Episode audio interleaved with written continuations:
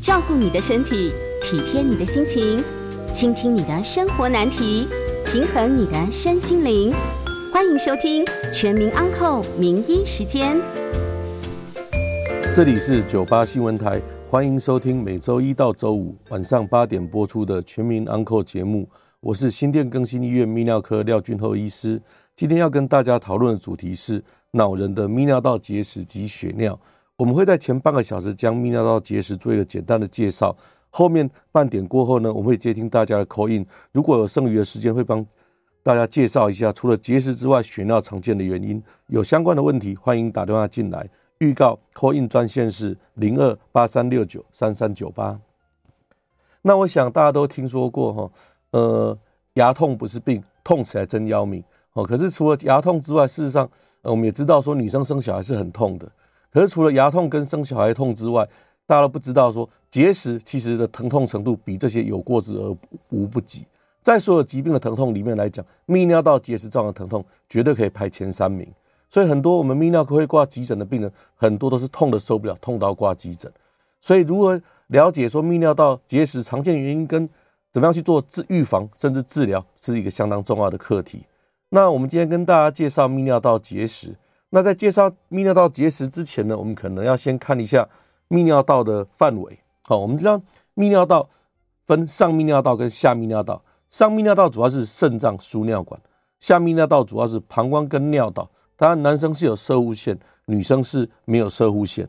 那泌尿道主要是指这些的器官，所以只要在这些器官里面长了一颗结石的话，就算是我们所谓的泌尿道结石。有人说尿路结石。当有人说啊，我痛啊，这个肾结石在痛。那事实上，很多时候疼痛的时候，结石不见得在肾脏。当然，我们会长结石，百分之九十是从肾脏长出来的。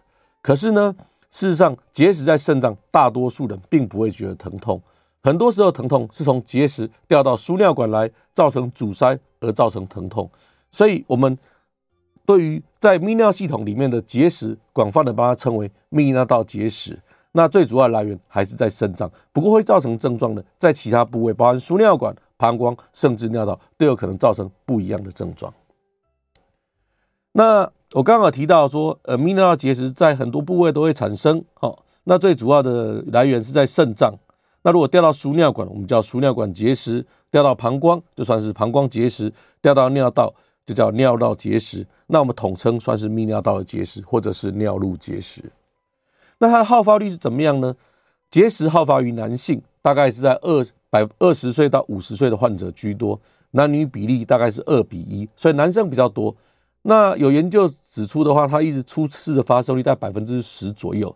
所以像台湾是一个相对来讲比较热的一个地区，哦，事实上结石的盛行率相较于比较冷的地方是比较高的。那中南部温度比较高的地方，相在北部来讲，结石的发生率也比较高的。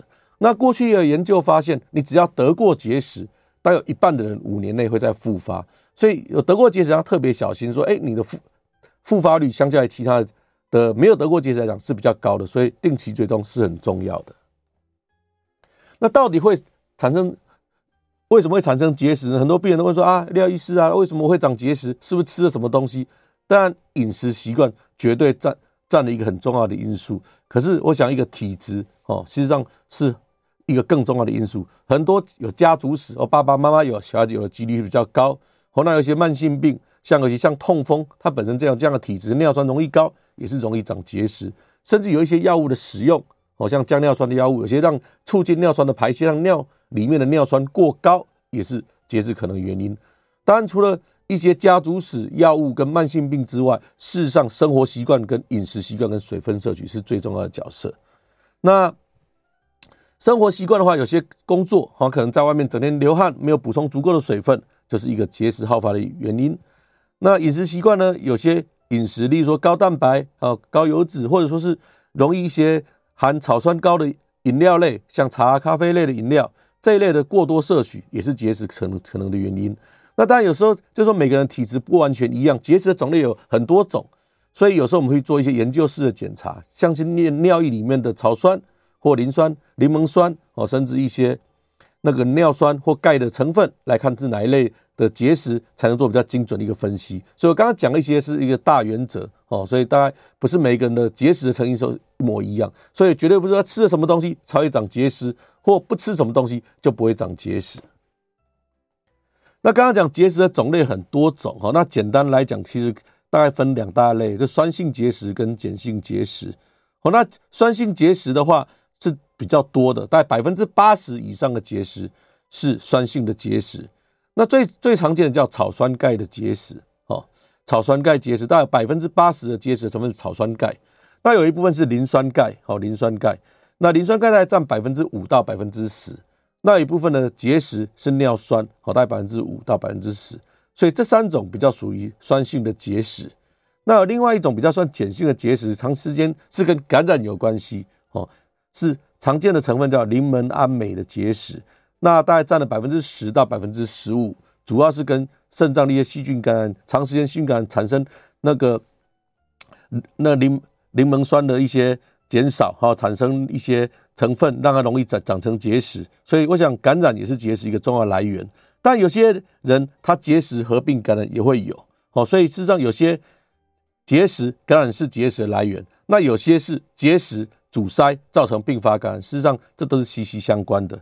那另外比较少见的像胱氨酸结石，这个大概只占百分之一到百分之二，跟一些基因疾病有相关，但是比较少遇到的，所以大部分都是以百分之八十是。酸性的结石是以草酸钙为主，合并一部分的磷酸钙跟尿酸。那百分之十到十五是碱性结石，是属于那个磷酸胺镁的结石。那这一类结石有一些不太一样哈。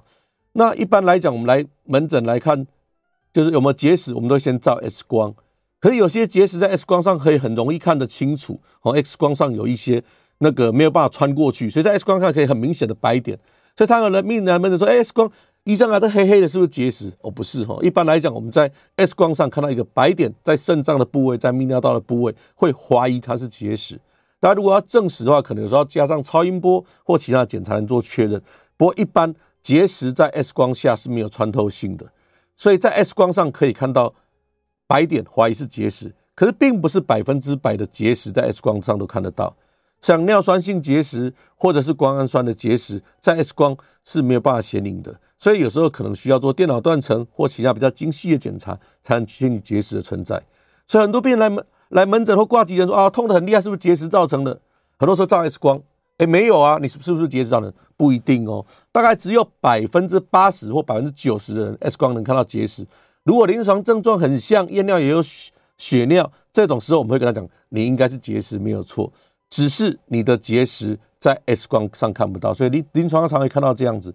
所以我们的诊断 X 光是最重要的工具，可是不能把 X 光当做诊断的唯一依据，必须根据他过去的一些病史，他有没有结石过，他的症状有没有危险因子，好，那他的症状像不像？那验尿有没有血尿？再搭配 X 光来诊断这样的一个症状是不是跟结石有相关？那结石会有什么症状呢？那事实上不同部位的结石。症状是不一样的，所以为什么刚刚讲说，诶，要先确定你的结石在什么部位？很多健康检查做超音波说，诶，你有结石，可是我怎么没症状？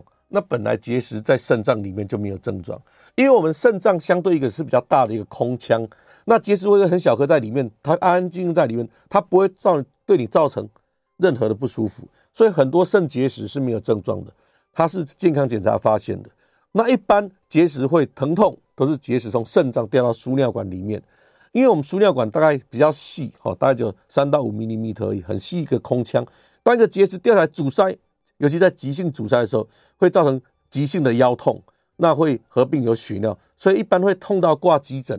好，虽然我们说肾结石，肾结石其实会痛到挂急诊，百分之九十是结石掉到肾脏，从肾脏掉到输尿管来，造成阻塞而造成疼痛。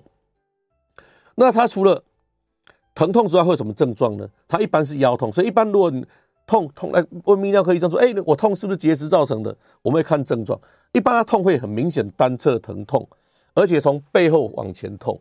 所以一有时候我们说：“哎，腰痛腰痛”，我会说：“哎，你痛是往肚子去还是往屁股去？”一般往屁股去，哦，可能比较像神经痛。可是往肚子去，因为它我们肾脏输尿管的走向是从后背往前方走，膀胱的位位置走。所以往前痛就比较像是结石，那常会合并着血尿或其他的症状。有什么其他的症状呢？当急急性阻塞很厉害的时候，有时候呢肾脏肿起来会刺激到肠胃道，有时候会恶心想吐，甚至有的看过有痛得很厉害，痛到马上吐出来的也有。那另外，如果结石接近膀胱的时候，会造成频尿，一直想尿尿。所以说是，有的病人跟我们讲说啊，医生啊，怎么会尿不出来？是不是结石塞住了？确实是结石塞住了，可他不是真的尿不出来，他是结石想要出来，刺激你一直想尿尿的感觉，并不是真的尿不出来。甚至有的人也会哎，一直想大便大不出来，这些都是结石从肾脏掉到输尿管常见的症状。所以如果腰痛合并有以下这些症状，刚刚讲的血尿，痛到前面来，一直想尿尿，一直想大便，甚至恶心想吐，这些时候就会怀疑是结石。当然，我刚刚强调单侧，一般百分之九十的结石急性同是单侧，比较少双侧。哦，那如果结石可以掉到膀胱来，大部分的结石是可以排得出来。可是有的人他如果说哎。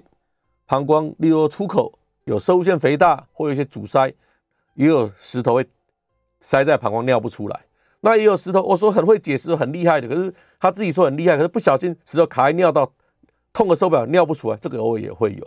所以结石会有症状，大部分在输尿管，可是有极少数的结石，它是掉到膀胱来，造成膀胱的症状，哎，反复觉得尿尿不顺，或血尿尿不干净，或者。掉尿道来塞住，突然尿不出来，痛得很厉害，这些都是结石的可能的症状。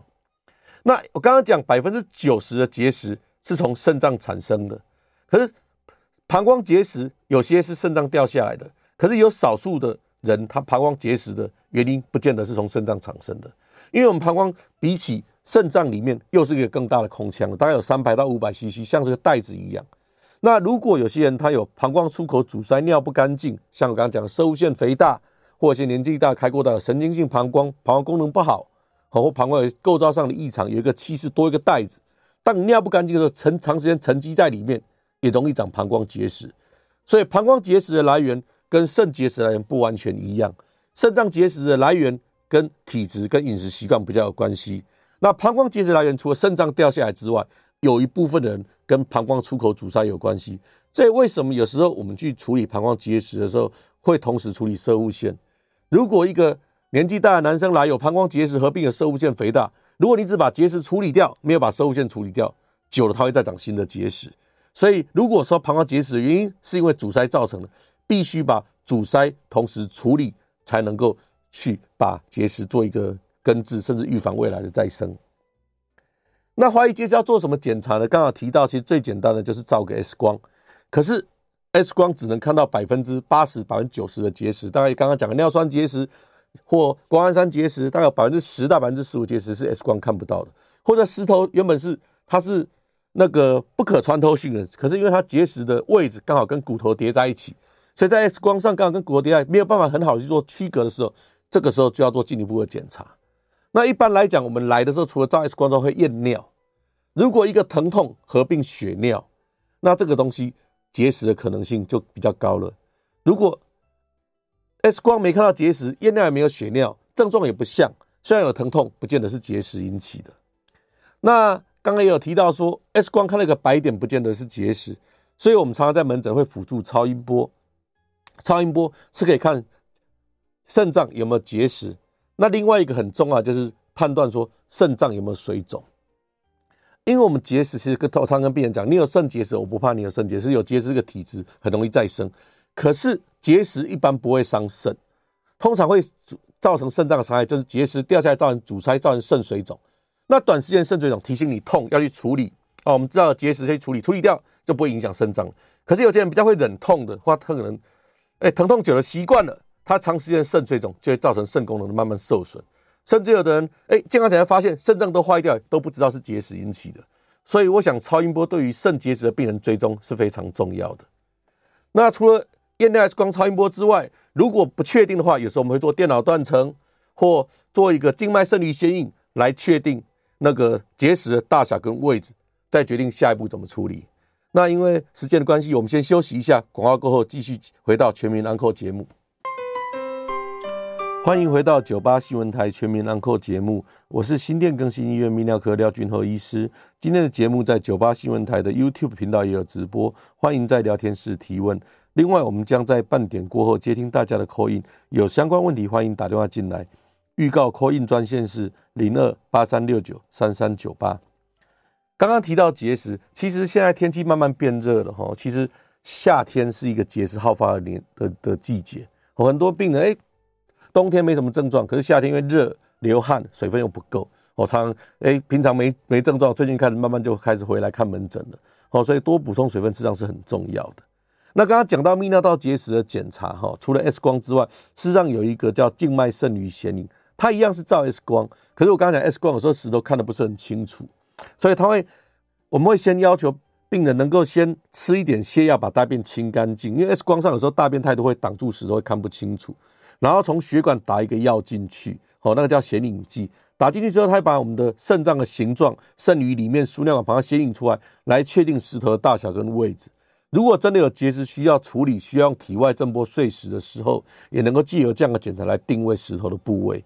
好，所以我想静脉肾盂检查实际上是有一定程度的好处，它能确定石头的大小跟位置。有时候有其他问题，也可以透过这样的检查来看。那除了静脉肾盂显显影检查之外呢，电脑断层也是个很重要的工具。那事实上，对于一个相对比较小颗的石头，电脑断层的精准度比起 X 光和超音波又更准了。不过，因为它毕竟是比较复杂、比较高贵的仪器，比较不会都第一线每个人都做这样的检查。可是当呃结石不是很明确，或需要更详细的处理，或者怕说有什么其他的疾病，例如说可能是妇科的问题或肠胃的问题，不见得确定是结石的时候，这个时候做电脑断层的检检查可以提供更多的资讯。那刚刚讲的是成因跟检查，那再我们讲治疗，当然结石的治疗主要是以药物治疗跟手术治疗为主。那有一些微创治疗、是预防，这都很重要。那药物治疗有哪些呢？哦，第一个疼痛当然是止痛，止痛药适当的止痛对结石是有帮忙的。那因为我刚刚提到说结石很多是卡在输尿管，哦，造成阻塞，所以我们一般在门诊会开一个叫解痙攣剂，让输尿管放松放松，帮助石头的排出。所以止痛、输尿管的放松。那除了这些药物之外，有时候我们会开利尿剂，好利用。那个尿液的增加，让它水量强一点，开始把石头冲出来。所以有坊间他有朋友说：“哎，结石有结石就喝啤酒就好了。”那事实上这个是似是而非。如果说急性阻塞喝啤酒是有点利尿的效果，所以对结石的排出确实有帮忙。可如果长时间来讲啊，一直喝啤酒，一直喝啤酒，容易尿酸高，反倒容易产生新的结石。所以到底要不要喝啤酒，这个就是看在怎样的时间点和它的量的问题。好，所以还是不如水分来的好。可是如果在急性阻塞，适时的某些啤酒有点利尿效果，也是有某种程度的帮忙。那除了刚刚讲的止痛、解痉挛跟利尿之外，有时候我们如果石头掉到下泌尿道，快接近膀胱的位置，我们一些射护腺的药，好像阿尔法甲型受体阻断剂这一类的，让你膀胱出口放松，也会让我们的下泌尿道放松，也容易石头排出来。所以带这几类的药物，对于我们的结石的急性的。那个疼痛跟阻塞都是有帮忙的。那除了急性期的药物之外呢，一些慢性期的药物，我刚刚讲结石的成因跟尿里面的一些钙离子尿酸有关系，所以一些改就是减少尿离子钙钙尿液中钙离子的药物或减少尿酸的药物，像降尿酸的药也会有帮忙。哦，那另外刚刚讲结石有分酸性跟碱性结，那大部分的结石是酸性结石，所以。用改变尿液的 pH 值也会有帮忙。那我们最常使用的药物是柠檬酸碱的药物，因为柠檬酸是一个抑制结石生长一个很重要的因子，所以我们常常门诊会对于一些慢性有结石的病人会开一些柠檬酸碱的药物来改变尿液 pH pH 值，顺便提供柠檬酸来预防治的的结石的再发。哦，所以有时候会开这一类。原来有人说啊，那既然柠檬酸会不会吃柠檬，可不可以？哦，那因为柠檬酸的那种成分，可能你可能要吃一二十颗柠檬，都还不见得有到一颗药物或一包药物的一个成分，所以我想柠檬是有帮忙，可是够不够，那个就要看它的量而定。那除了药物治疗之外呢，有些排不出来，你是得用手术治疗。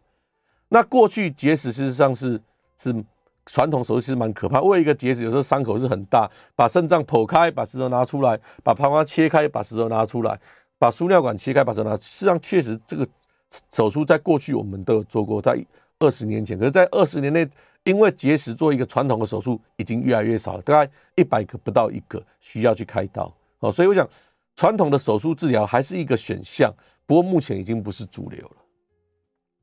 那如果完全没有侵入性的呢？大家应该都有听说所谓的体外震波碎石，好，它是利用 X 光机定位，然后把一个那个震波哈，一个强力的呃那个震动的波，然后透过一个反射屏把它聚焦在我们的那个肾脏的部位，哦，透过我们的皮肤肌肉，那穿进去，那把石头打碎，那本身是一个安全有效的一个碎石方式。好，所以它对身体的其他部位是没有伤害，它因为它能量只会集中在那个焦点上，在肾脏里面结石的部位，所以对于旁边例如说肠子啊或其他的器官，事实上是不会有伤害的。那可是它有几个缺点，第一个，它本身来讲它是体外打碎，它只是把它打碎而已，所以并不见得它马马上能排出。所以如果说石头量太大，打不碎，还甚至有可能掉下来做造成阻塞。所以一般来讲，太大的肾结石。不适合用体外震波碎石，哦，相对比较小的可以打。那再一个是太小也不建议去打，因为太小去打了之后，它能量很多打到肾脏去了，打不到石头，哦所以太小的肾结石用体外震波也不太适合。所以最合适的大小，它一般是零点五到两公分。那目前来讲，一一般结石一点五公分以上就不太容易打碎，所以大概零点五到一公分是最适合打体外震波碎石的大小。好，那另外这个本身几乎百分之九十九都是安全，可是也不是完全没有并发症。有些运气不好的人，他刚好一个血管在那个石头的旁边，或者说是他血管的钙化物也是结石，去打还是有可能造成肾脏的受伤甚至出血。好，所以这一部分还是要在那个有经验合格的医生监视下来做治疗，才是比较安全的方式。不过不管怎么讲，这还是一个对于结石来讲没有侵袭性而且安全有效的第一线治疗方式。那如果打不碎或太大没办法打，有没有什么方式呢？那另外一个结石的最主要治疗方式就是内视镜手术。哦，所谓的内视镜手术是从尿道进去，跟我们腹腔镜不一样。腹腔镜从肚子打三个洞，哦，在肚子所谓的腹腔镜进入腹腔去做手术处理。那我们泌尿尿路的内视镜是从尿道进去，哦，会有我们就有一个特殊的器械从尿路进去。那大概那个器械不会很粗，大概跟原子笔差不多一样粗的大小进去。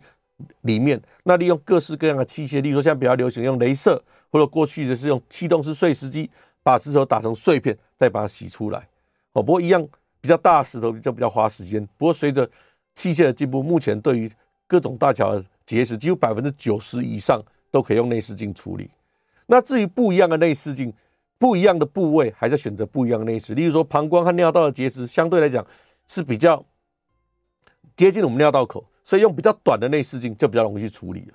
可如果肾脏或输尿管比较深的部分，就比较比比较需要特殊的镜子。所以一般输尿管的结石，我们可以选择第一步用药物治疗，药物治疗没效，可以选择体外震波。如果看到体外震波，如果体外震波打不碎，我们就用所谓的输尿管镜。这个大概是一个很细的镜子，大概跟原子笔的笔芯一样细的镜子，从尿道伸进去到结石的部位，用镭射把石头磨成碎片，把它取出或让它自然排出。所以，对于目前输尿管结石的治疗，其实相对讲都蛮成熟，而且百分之成功率都高达百分之九十五，甚至百分之九十九以上。可是呢，如果肾脏的结石镜子伸到肾脏里面去，就比较麻烦。所以，过去我们肾脏结石除了开刀之外，会有一个叫经皮肾盂取石术，就是我们病人一般是趴着或侧躺，在背后打一个跟手指大一样粗的大小进去的洞进去，把石头磨成碎片取出来。因为肾脏在比较深的部位，从尿道进去实际上不太容易进去。所以叫经皮碎石取石术，可是这个东西，它当然也是一个安全有效的方式。可是对于有些身体状况比较不好的人，或者说是比较容易出血的人，还是有一定程度可能的风险跟并发症。所以这这几年来有更新的叫软式输尿管镜，它一样是输尿管镜，可是它可以到肾脏之后呢，它可以特别转弯，转到肾脏比较深的部位，用镭射把石头磨碎，就像蛇蛇一样会转弯哈。所以这个蛇形刁手进去把石头磨碎，把它。把它弄出来，所以透过这样的一个术式，这连打一个洞都不需要了哦。所以，我们对于一个肾脏打一个洞这样取石术，目前还是一个安全有效的方式，尤其对比较大的起石头，像鹿角形结石啊，或者比较大于两公分的结石。可是有时候我们为了减少伤口、减少疼痛，所以所谓的迷你肾脏性手术，让镜子越做越小。还有所谓的刚刚讲的是软式输尿管镜。镜取石手术就是从尿道一样从尿道进去，可是可以转到肾脏里面去，把石头磨碎取出来。哦，那是最新的技术。所以这几种方式的比较，简单比较来讲，体外震波碎碎石术是相对最简单的，不用住院，大概四十分钟。不过它的适应症是要小于两公分的结石，甚至一点五公分以下的结石，成功率大概有六成到八成。如果比较大或比较硬的结石，不太容易打碎。不过好处就是不需要麻醉，简单快速，成功率比较低。那可能的并发症就是，如果肾脏比较大的时候，比较容易出血，有可能肾脏出血的风险大概机会不大，一百个一个左右而已。那如果针对输尿管的小结石，我们可以用硬式的输尿管镜进去把石头取出来。我想这个成功率大概也是百分之九十以上。可是如果石头在肾脏的里面或比较上段的输尿管结石，不一定夹得到，有时候会跑回去。所以这一块的话，可能就是说，呃，成功率高，可以有它的局限性。好，那它的可能风险就是有感染或输尿管狭窄，不过发生率也小于百分之五。那最新的刚刚讲的是软式输尿管镜，它是可以。转到肾脏里面去，哦，可是因为那个镜子很细，比原子笔芯又要更细了，哦，它成功率是高的，可是手术时间比较久。如果说有感染的时候，要特别小心。那另外就是这个镜子，其实目前比较我们多使用是抛弃式的软式输尿管，用完就会丢掉这一种，所以这个东西可能有一部分的耗材要自费，会稍微费用会稍微高一点。那另外一个就刚刚刚讲的，针对肾脏比较大的结石，利用。经皮穿刺肾脏取石手术，大概打一个手指粗手指粗细的洞，打进去，把它石头打碎夹出来，这个也是很 也是成功率很高的手术。可如果说病人身体不好，心有凝血功能异常，或者说是心血管不好的话，这个时候风险就会比较高。那以上是这几个结石的简单介绍。当然一种武器不行，有时候我们会叫双镜联合，哦，从下面上去，上面也来，上下其手，哦，一个医生从下面用软式输尿管进进去，那一个是医师从上面。用肾脏打一个洞，一起来取石，以求把石头呃全部弄干净。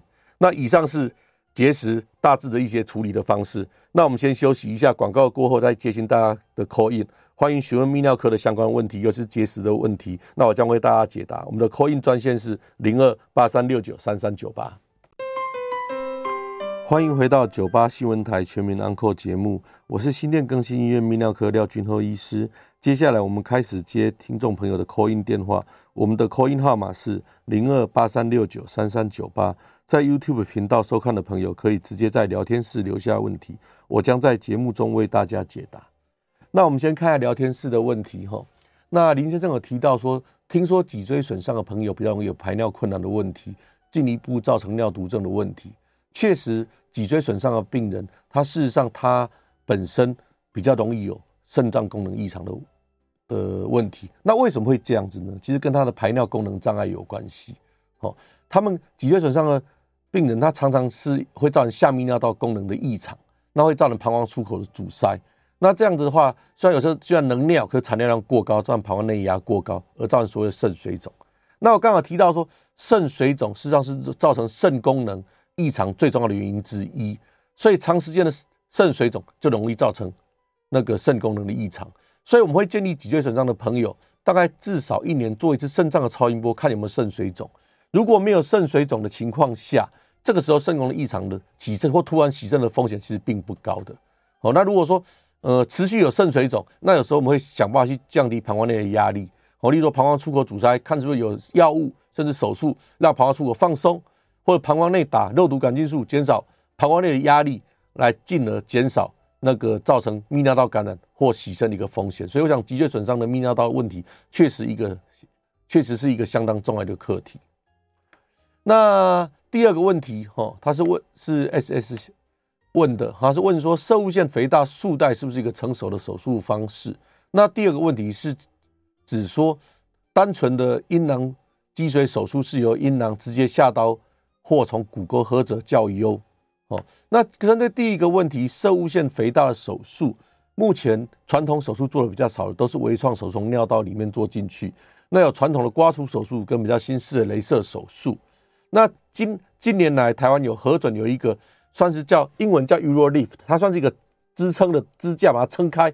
所以束带这个名称哦，可能我不是很确定是怎么样的一个东西。哦，所以。如果在目前的治疗来说的话，还是以刮除跟那个镭射手术为主。好，那如果说是一个像一个支架，把它叫把把那个膀摄护腺地方把它支撑开的一个手术，最近确实是已经有开始在试用。那事实上，呃，台湾的在去年开始做做开始使用。那大概我也是其中的开最早开做的医生之一。不过目前来讲，因为这一块都是的话是在国外已经做了将近快十年，台湾是去年才引进的，所以这一块的话，目前来讲可能在法令上可以执行，可是，在卫生局方面收费标准可能他们还在审核，所以可能要比较广泛的一个实行，可能还要在一几个月的时间。不过，我想在今年的话，应该会有慢慢有一些病人会接受这样一个手术。那第二个阴囊积水手术是由阴囊直接下刀或腹股沟，这其实要看阴囊积水的原因。如果阴囊积水的原因是跟上面，它可能跟上面有相通的，可能从肚子里面来的。如果只从阴囊去下刀开的话，有时候容易再复发。所以这个时候，医生就会考虑从从那个那个腹股沟来开刀。所以如果说怀疑你的水分跟肚子里面有相通，或有同时合并有疝气，会从腹股沟开刀。那从阴囊开刀的话是比较简单，手术时间比较快。可是就是说，如果说你跟上面有相通，就比较容易复发。所以各有优缺点。那我想医生会做适当的判断。那如果比较简单的、年纪大的，想要小小小手术用阴囊，当然伤口比较小，比较不会痛。那如果希望比较根除性的一个治疗，尤其小孩子那一种的，可能就会建议从腹股沟开刀，因为小尤其是小孩子先天的阴囊积水，其实很多都跟肚子有相通，所以如果小孩子大部分都会从腹股沟来开刀。那再来一个问题是林先生问的，憋尿憋太久会不会造成反而尿不出来的问题？会不会提高结石的机会？好，我刚刚讲结石，好，其实要看你是怎么样的位置了。如果你是肾脏结石的部位，跟憋尿可能就没什么太大的关系。可是如果是膀胱结石，事实上跟我们的膀胱尿不干净是有关系的。所以如果单纯的憋尿，理论上跟膀胱的结石的发生并没有那么直接的关系。可如果说憋尿憋久，造成膀胱功能已经异常了，甚至造成膀胱产尿量过多，产尿量的增加确实会诱发我们那个结石的一个产生。哦，那再来回到第一个问题，就是憋尿憋太久，到底到底会不会造成尿不出来？这个可能性是存在的。不过说真的，憋到尿不出来的话，如果说是一个相对比较年轻、比较健康的人，你说憋到尿不出来，机会不是那么大。不过确实，我们门诊偶尔会遇到说啊，憋过头，因为我们膀胱就像气球一样，它有一定的弹性，所以憋了五百 cc、憋六百 cc，甚至憋到七百 cc 都还可以，甚至有时候有些憋不住就漏出来了。可是有的真的很会憋，憋久了。造成反倒膀胱一下功能失去了，尿不出来，这个会有可能哦。所以憋过头不见得是好事情。甚至有的人说啊，我年轻的时候会憋尿，可是憋久了之后，膀胱功能慢慢受损，到老了啊，可能因为这样子，他可能也没有射物腺瘤，也没有其他问题，也没有什么慢性病，没开过刀，可是他却膀胱功能不好。这个时候我们会回过头来推测，或许跟年轻的时候憋尿是有相关的。所以憋尿憋久了，确实对膀胱不见得是一个好事情。可是。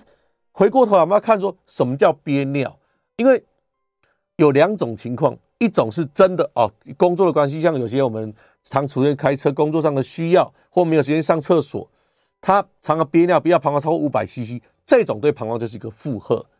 可是有的人说啊，不要憋尿，不要憋尿，所以他一直提醒自己要上厕所，可能一百 CC、两百 CC 就要上厕所，这种其实我们反倒建议他要适时的憋尿。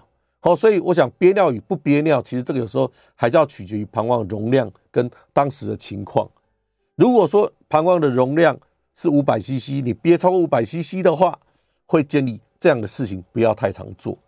如果说一两百这些尿，每次尿都一点点一点点，这个时候如果你又没有检查没有其他膀胱的异常的时候，这个时候我们反倒会。建立适时的憋尿，让你膀胱恢复一点弹性，不然长时间膀胱都处于没有胀的情况下，有时候膀胱也会失去弹性。所以憋与不憋有时候是一个艺术。那后面有提到说，OAB 有没有什么好的治疗方式？好，刚刚提到憋与不憋，因为其实我们所谓的 OAB 就是 Overactive Bladder，就所谓的膀胱过动症。那比较简易、比较通俗的名词就是膀胱太过敏感哦。正常人刚刚讲，膀胱容量三百、五百 CC 才会想尿，他可能一两百 CC 就想尿了。那有些人是比较紧张，可是有些人真的是膀胱，他可能因为外在的刺激或者有一些先天的因素，帮膀胱太过敏感。所以这个时候刚好提到一些行为治疗，例如说避免刺激的饮食或适时的练习憋尿，事实上是有帮忙的。那除了行为治疗之外呢，我们会搭配口服药物。好，目前的口服药其实蛮进步，不过大概。吃起来副作用大概都不大，但不过大概成功率大概只有七成左右。所以如果说口服的药物没效，好，现在比较新的有所谓的电刺激，好，利用电电电流刺激我们神经，减少我们神经的敏感度，哦，这电刺激也可以。那当然，有些口服药物没效的，也可以膀胱内打肉毒杆菌，让膀胱放松，比较不会一直想尿尿。所以刚刚讲肉毒杆菌，除了那个脊椎损伤的朋友，他可能会有漏尿的人，可以打肉毒杆菌。膀胱过动症太敏感的人，吃药没效的人，事实上肉毒杆菌也是一个可以的一个治疗的方式。所以目前大概膀胱过动症的治疗，就是行为治疗、药物治疗跟后续的电刺激或肉肉毒杆菌是目前主要治疗方式。那后面有问到说，内视镜手术会不会造成尿道？或周遭敏感而频尿呢？哦，理论上内视镜手术哦，确实凡走过必要留下痕迹啦。所以说，你说内视镜手术是完全都不会痛，但我们会麻醉做的时候不太会痛。可是毕竟你从尿道里面有进出，所以做完之后尿尿会有一些比较敏感，确实是有可能的。哦，尤其是如果我们去处理输尿管的结石，那常常输尿管阻塞之后会让里面容易造成狭窄，所以有时候我们为了刚好提到阻塞会造成肾水肿，肾水肿能够造成会造成功能受损，所以一般来讲，我们去做结石内视镜手术，最大的目的除了把石头清除干净之外呢，就是需要去解决它的肾水肿。那为了确保它肾水肿能消，我们把结石处理掉之后，我们所以放一个叫双 J 导管在里面。好，那是一个很细的管子，一样跟大概跟原子笔笔芯一样粗细的管子，放在肾脏里面，像个通道一样，能够。确保说那个肾水肿能消，那这管子在里面的好处是能保护我们的肾脏，可是它的缺点就是它管子在里面也会造成刺激，所以内视镜结石手术之后会不会造成敏感的频尿？有两个原因，一个是经过造成内内表皮的敏感或有点轻微的受损。那这个大概都一个礼拜内都能恢复。一个是可能里面有残余的结石，或者里面放这这一个内管在里面造成频尿，所以这个都是蛮常见的。可是大概管子拔掉或手术完一个礼拜内，几乎百分之九十的以上都可以恢复。那以上前面的回答，那因为我们刚好有一个林先生 call in，我们先接林先生的 call in。哎，廖医师你好哈，跟您请教一下啊，因为有一些这个长者啊，或者是行动不便者，他们要去找厕所可能有一点困难。所以这些朋友呢，他们可能就会采取控制饮水量来啊、这个掌控这个上厕所的次数哦。啊，虽然年轻的时候用这招或许可以，那我想借着这个机会跟您请教一下，如果常常用这个方法来控制上厕所的次数，长久下来呢，会有哪一些比较常见且棘手的问题？想请教廖医师，我在家收听，谢谢您，谢谢。好，谢谢林先生。我想这是也是一个很常见的、很实用的问题。好，长者的排尿确实是一个很很困难的问，很困扰的问题。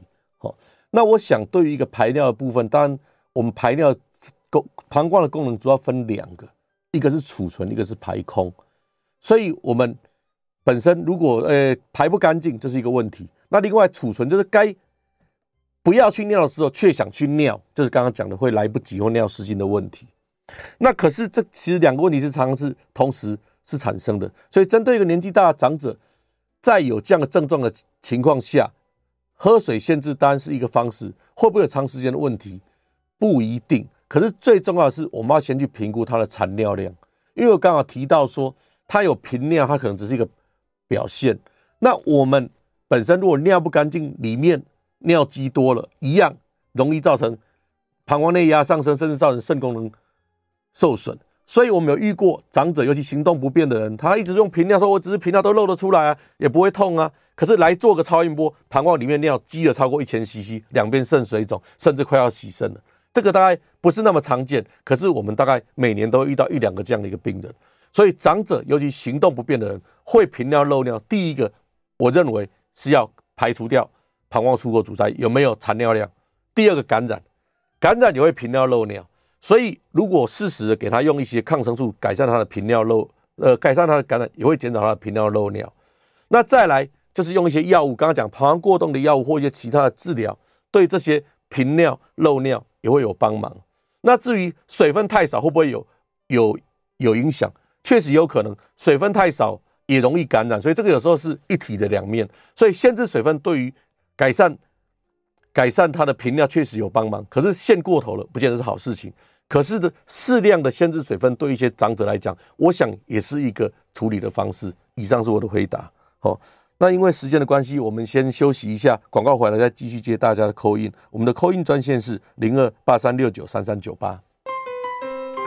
欢迎回到九八新闻台全民安扣节目，我是新店更新医院泌尿科廖俊厚医师。接下来继续接观众的扣音电话扣音号码是零二八三六九三三九八，也欢迎到 YouTube 频道直播聊天室里询问。那我们接下来回答聊天室里的问题哈。那接下来问题是说，尿尿一直有泡泡又不会消，又验不出蛋白尿，会是什么病？我想其实大家都会很担心说尿尿有泡泡。可是，其实我要跟大家讲，尿尿有泡泡，其实很多人不见得有什么病，因为很多有泡泡是怕说你肾脏功能有问题。所以，如果说你验出来没有蛋白尿，抽血肾脏功能也正常，那你的超音波肾脏有没有问题的话，其实百分之九十以上是不用太过于担心的。那当然，你说啊，一直有泡泡是不是可以去查什么原因？又像几个可能原因，饮食习惯的一些偏差也有可能，像尿酸过高也是尿尿有泡泡的原因。那有时候有些极少数的人，例如说他肚子有开过刀，有一些瘘管或什么，也是尿尿有泡泡的原因。所以其实尿尿有泡泡，如果说去做个基本的检查都是很正常的话，我是建议尿尿有泡泡其实不是一个那么需要担心的问题。因为有时候甚至它的马桶它本身里面的问题，或者你水柱太强也会产生一些泡泡，只是那些泡泡有时候会消。所以有时候他只是警讯跟你讲可能有问题，可你只要做过基本的检查，确定没问题之后。有时候泡泡就跟它和平共存，不用太过于担心。好，那第二个问题是，摄护腺支架术的复发率会优于镭射手术吗？手术疼痛度两者之比较。我刚刚提到说，摄护腺肥大的手术，目前来讲主流是健保给付的刮除手术跟镭射手术。这两个手术的目的是希望能够把摄护腺弄干净，能够十年以上是不要复发的。哦，可是摄护腺支架术是不太一样的。好，因为我们射物线弄得越干净，最大的困扰就是所谓的射精功能障碍、逆行性射精。所以，针对一些比较年、相对比较年轻的有射物线肥大困扰的人，或者说性生活还很频繁的人，他这样的一个逆行性射精或没有精液，对他来讲，实际上是一个会让他担心，甚至会不愿意去面去有这样的后后遗症或并发症的可能性。这个情况下，又希望改善小便的时候，就会做射物线支架。所以，收线支架的优势是在于说，它能够保留性功能，保留我们的射精功能。可是，它的长时间来讲，它的效果与我们镭射手术来得好，它的复发率与我们镭射手术来得好，并没有。好，所以它等于是相对于比较年轻、比较性生活活跃的人一个过渡时期的做法，并不是一个根治性的方式。那手术疼痛两者间的比较，因为毕竟摄护腺支架是只是放个架子进去而已，它的恢复会很快，可能隔天就可以正常活动，甚至正常工作了。所以它的疼痛程度。恢复速度是快的，可是它的复发率或根治根治程度是比不上雷射手术，甚至比不上健保给付的刮除手术。好，以上是这些问题的回答。好，那回到我们今天的主题结石哈。那当然，另外一个结石常见的一个问题就是啊，我有结石，那我们都说结石很多磷酸钙啊、草酸钙，是不是不能吃钙？好，这是一个很好的问题。那其实。钙跟结石的关联性是一个比较复杂的。如果说你的尿中的钙太多，确实是容易有结石的产生。可是结石的产生是草酸钙，如果你钙不够，你的肠道对草酸的吸收，呃，就太多草酸不够，你的钙反倒你的尿中的钙会变多。所以足够的钙质让你草酸的吸收不要太多，事实上对结石的复发是有帮忙的。所以钙跟草酸的这些平衡。哦，事实上是很重要的，所以并不是，呃，有结石人就绝对不能吃钙。可是如果结石复发率很高，甚至尿中的钙已经偏高了，这个时候就不建议做吃钙片。即使他说为了预防骨质疏松，可是你尿中的钙或血钙都已经偏高了，这个时候再去补充钙就不见得是好事情。可是当尿中或血中钙有偏高的时候，这个时候其实反倒是应该去查有一些内分泌的问题，最常见的是副甲状腺的问题，哦，或者尿。或者肾小管一些一些先天的一些疾病，当这些检查都没有问题的时候，好，如果只是钙又很正常，这个时候适量的钙质不见得是不见得是坏事，哈，反倒它是好事，对结石的复发有帮忙。那当然，除了钙之外，水分是最重要。其实很多人说啊，饮节食的饮食是不是要注意什么？实际上，有些均衡的饮食是重要，但有些东西不要过量。可是足够的水，当你水分够多的时候，你那些浓度就不会够，就比较不容易沉积。所以大量的水分把结石的那个一些好发的一些成因、一些因子，好像钙啊或尿酸、草酸这种东西，把它冲出来，让它不要沉积，实际上是最重要的因素。所以足够的水分稀释让尿中的钙跟草酸，避免过度的浓缩，实际上最重要的。那一般我们的水分的话，正常一天大概喝一千五到两千。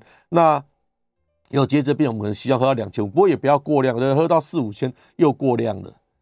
那另外就是说，蛋白好，动物蛋白也是对我们的那个尿钙浓度容易上升，所以减少动物蛋白，适量的植物蛋白对于结石也是有帮忙。那刚刚提到说草酸，好，草酸是结石的最重要原因之一，所以浓茶或咖啡这种含草酸的东西就不要过量。就是说，可不可以喝咖啡？就喝点咖啡，我觉得。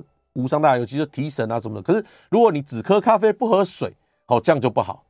那另外就是尿酸，哦，尿酸高也是一个刚刚讲的原因。所以尿酸跟内脏啊、海鲜啊、豆类、坚果类有关系。所以本身体质容易尿酸高的人，你除了多喝水之外，这些东西也是要避免。那有结石的病人，如果维他命 C 过量，也是容易形成草酸。那太咸，哦，也是容易造成钙的沉积。所以事实上饮食。对于节食是最重要、是最重要的因素之一。那水分最重要。那饮食的话，可以根据个人不同的体质，例如我们钙高、有没有尿酸高这些东西来做一些调整。那我们聊天室还有一个问题吼，膀胱过动的药会不会造成男性射精回流到膀胱？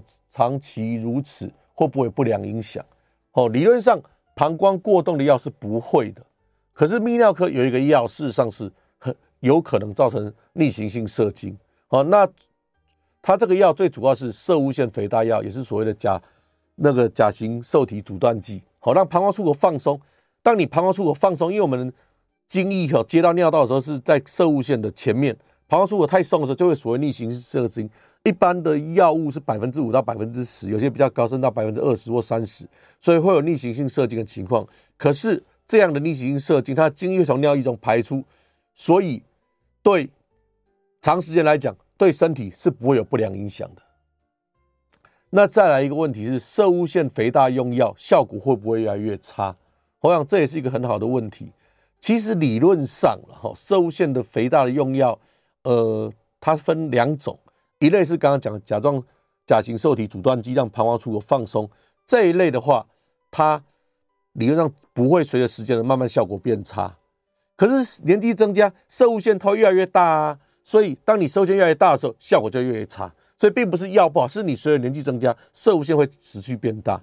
所以当射物腺到一定程度的时候，我们会加上一个叫五阿法黄连镁抑制剂，让射物腺缩小，控制它，甚至不让它继续增生。这样的这样的一个两种药物的使用。效果就会比起单使用一种药物，长期间来讲比较不会效果越来越差，所以并不是效药效变差了，而是摄护腺会随年纪增增长而慢慢变大。那最后一个问题，肾丝球过滤率低于九十是不是不可逆，只会越来越差？我想肾丝球过滤率也是一个大家很关心的问题，常有门诊病人啊健康检查抽血来问我们这个问题。那要先看我们的肾丝球过滤率是用怎样的方式去算的？因为我们很多健检报告，我们是抽血，抽一个叫肌酐酸，然后配合你的年纪去推算你的肾丝球过滤率，所以它是个预估值，所以精准度不是那么高，所以它会随着年纪增加，哎，你只要每增加增加一岁，可能就扣个几扣个几分，所以为什么去年比今年比去年差？对啊，不是你肾脏变差，是因为年纪增加了，所以其实会慢慢变差，那是不是不可逆的？其实。当然，如果说严格来讲，肾脏如果真的功能到一定程度是不可逆的。可是我刚刚讲，这不是一个精准度很高的检查，所以它本身来讲，它确实是会有一些波动性。那另外一个就是说，它的差是暂时性的还是永久性的？如果你是因为结石阻塞造成肾水肿，这是暂时性的变差，把阻塞消除掉了，就就可以改善了。可如果你是因为肾脏的一个功能，肾丝球本身受损，那这个东西。可能就是比较不可逆的，那大概是这样的问题。那以上我们针对今天的问题做一个总结。我想结石刚刚讲结石疼痛起来是相当困扰的问题。可是除了疼痛之外，有时候不痛的结石，有时候我们反倒比较担心，因为一个阻塞长时间阻塞让肾水肿的呃结石，反倒对身体有更大的妨碍。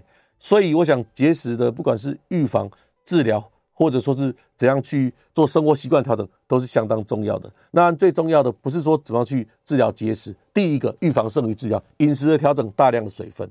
那第二个本身有结石的人，最好还是能够定期的追踪，才能预防结石的发生。以上，谢谢大家今天的参加。